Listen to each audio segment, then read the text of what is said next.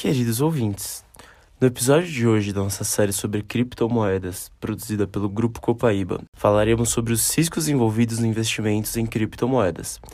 Como muitos de vocês devem saber, seja ele maior ou menor, sempre existe um risco intrínseco ao realizar o investimento.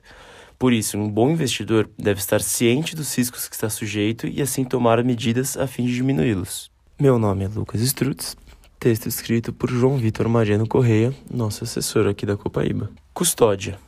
Sem sombra de dúvidas, esse é o ponto mais crítico ao investir em criptomoedas. Por isso, é necessário que seja tomado muito cuidado. Ao comprar uma criptomoeda, é necessário que você possua um lugar para guardá-la assim como você possui uma carteira ou conta no banco para guardar suas cédulas e moedas. A forma mais segura e indicada é manter as suas moedas em uma carteira fria, que nada mais são do que carteiras sem conexão com a internet. Dessa forma, hackers ou outros agentes maliciosos são incapazes de acessar remotamente o sistema e tomar posse das moedas ali armazenadas. Existem diversos modelos de carteiras frias que variam de versões em software ou em hardware. Negociação ao comprar suas criptomoedas, é necessário ter muito cuidado. Uma forma de obter criptomoedas é através de exchanges, Através delas é possível comprar, vender e manter a custódia de criptomoedas. Por isso, é de extrema importância buscar empresas sérias e com boa reputação no mercado, fugindo de golpes e esquemas de pirâmides, que são comuns e recorrentes no mercado de criptomoedas. Outra forma comum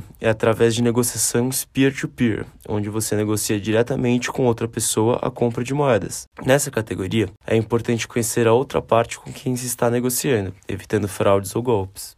Legislação. Muitos países, como o Brasil incluso, não possuem uma legislação vasta com um bom retrospecto quando se trata de criptomoedas. E a legislação passa por frequentes mudanças, o que pode causar várias dúvidas e inseguranças jurídicas, até mesmo aos mais bem intencionados dos investidores tensões com governos. Mesmo grande parte das moedas sendo independentes dos governos, eles acabam criando tensões com eles, principalmente por conta das possibilidades de aplicação em atividades ilícitas. A principal tensão que temos hoje é a tensão entre Bitcoin e o governo chinês, que possui um poderoso firewall na internet do país que bloqueia conteúdos considerados inapropriados pelos governantes do país asiático. Caso o Bitcoin seja incluído na lista de conteúdos proibidos, seria um grande baque para a rede uma vez que aproximadamente 50% dos mineradores da moeda fazem isso de lá.